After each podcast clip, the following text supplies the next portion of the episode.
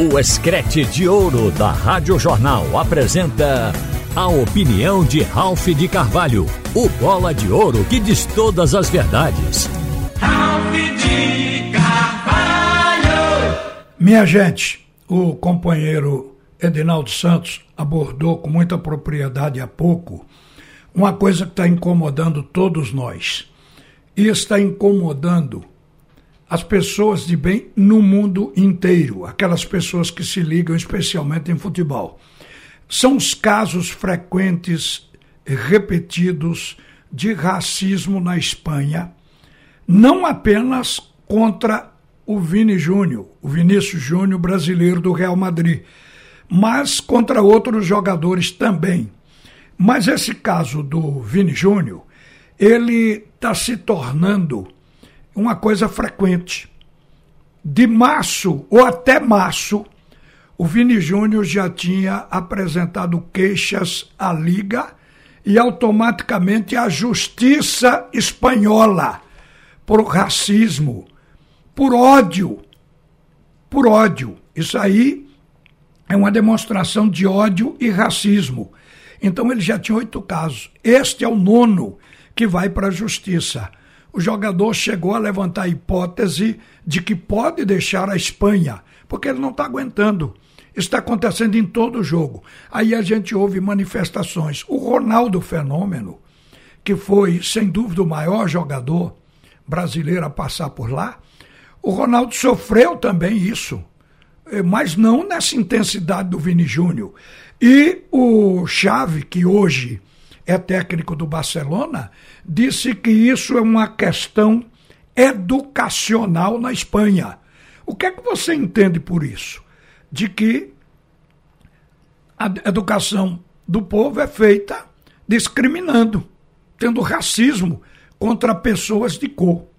Então, um negócio absurdo, mas que diz que é comum na Espanha. O presidente da Liga para não manchar a liga, porque é a liga de mais casos de racismo no mundo.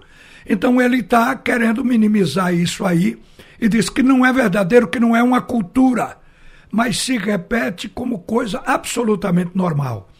Quando acabou um jogo, está relatado aí na imprensa, quando acabou o jogo, um repórter da cidade de Valência, porque foi o jogo do Real Madrid com Valência, e o repórter perguntou a ele se ele iria se desculpar com a, com a torcida do Valência, a torcida da cidade. Vini Júnior olhou para ele e disse: Você é burro. Como que ele disse, você não viu o que é está acontecendo? O árbitro também, o árbitro do jogo, é, ele tem o nome de Ricardo Burgos Benconcheia. E ele deu cartão vermelho e expulsou o Vini Júnior porque reclamou com ele. Outro absurdo que foi reverberado pelo técnico do Real Madrid e pelo presidente do Real Madrid também. Então a coisa ganhou uma proporção tão grande que veio mexer com o Itamaraty e com a ministra da Igualdade Racial, Aniele Franco, aqui no Brasil. E ela já se posicionou. É, eu tenho até uma, uma mensagem dela que ela diz que é inadmissível que em 2023 a gente ainda tenha que estar aqui chamando a, a imprensa em uma coletiva e falando sobre racismo. Enquanto tiver sangue correndo nas minhas veias, enquanto eu estiver à frente desta pasta, ela vai lutar pela igualdade racial. E ela acionou Itamaraty, que é o Ministério das Relações Exteriores do Brasil, para cobrar providências do governo espanhol. Vê a que nível chegou essa perseguição contra um jogador de futebol. E é um jogador que está arrasando. Ele é amado pela torcida do Real Madrid, odiado por outros e as manifestações são sempre de racismo. Agora, minha gente, isso é uma mazela. É um problema que ofende a todos nós e a gente aqui fica profundamente triste porque a gente participa desse segmento que é o futebol. A gente quer ver o futebol como uma alegria, como uma festa, como uma comemoração. Eventualmente, pela paixão, quando um time perde, o torcedor fica infeliz, descontente, mas é uma coisa passageira e que não penetra na alma como esse tipo de crime. Mas eu tenho outra coisa aqui também a lamentar e a me queixar profundamente. É que ontem, gente, eu assisti antes da bola terminar eu estava ouvindo a narração do Haroldo quando olhei para fora e vi na Avenida Agamenon Magalhães um desfile, uma multidão. Eram os torcedores da torcida marginal do esporte sendo mais uma vez escoltados pela Polícia Militar de Pernambuco. A minha mulher estava comigo, contou os carros da polícia que acompanhavam este trajeto. E a gente viu que só na parte de trás eram 10 carros e ainda tinha motocicleta. Não contamos quantos carros da polícia haviam na frente desse cortejo. Porque, na verdade, os 10 carros que estavam atrás, haviam dois caminhões, carros-choques que, carrega, que carregam tropa. Então a gente imagina quanta gente ficou mobilizado para isso.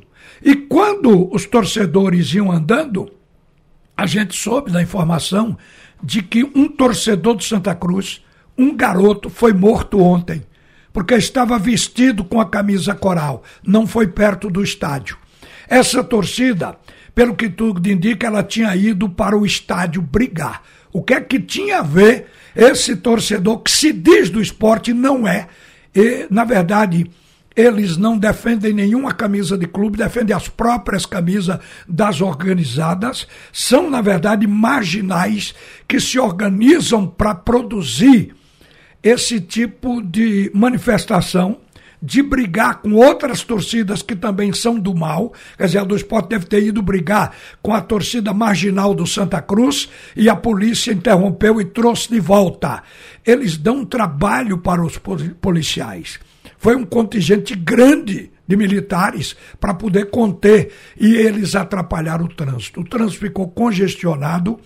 Havia, ou seja, o lado que dá de Olinda para o Derby ali na Gamenon Magalhães, ficou interrompida no viaduto. Então, na, na, a partir dali, houve interrupção do tráfego e a polícia ficou segurando para que os marginais chegassem no derby e derivassem certamente com direção em direção à Ilha do Retiro, como se lá fosse a casa deles. E está sendo. Algumas torcidas estão sendo abrigadas dentro do clube. O que eu quero deixar patenteado é que quando você vê um movimento de torcida deste tipo e a polícia escoltando esta multidão, a gente vê ali vadiagem, tudo isso é crime, desordem em via pública, depredação de patrimônio, disseminação de terror e cinismo contra a sociedade. Então, este povo só produz isso. Este é o antitorcedor. Eu queria me limitar a reclamar, porque isso não acabou ainda aqui em Pernambuco. A gente tem muita esperança que acabe. Agora, esse movimento de torcida, eu acho que tem como acabar. O negócio não é acabar escoltando. Se meter esses caras, eles não trabalham. Eles fazem tráfico de droga, eles fazem miséria na contravenção. Eles não trabalham. Então, você botar numa prisão por 15 dias Obviamente, isso não vai afetar em nada, mas seria uma demonstração que, já tendo um registro de que eles foram para a prisão, na próxima, como reincidente, ele poderia passar mais tempo. Se não prender, se a polícia escoltar, parece até uma proteção. Eu sei que não é. A polícia está protegendo a sociedade. Mas de certa forma, parece uma proteção para eles. Enquanto eles tiverem essas escoltas, e eles não alcançam, eles acham que são os protagonistas. Eles saem insultantes por ver a polícia mobilizada e o povo com medo. Governadora, Isso precisa acabar em Pernambuco e a gente espera pela ação da polícia que a senhora comanda. Uma boa tarde, minha gente. Você ouviu a opinião de Ralph de Carvalho, o bola de ouro que diz todas as verdades.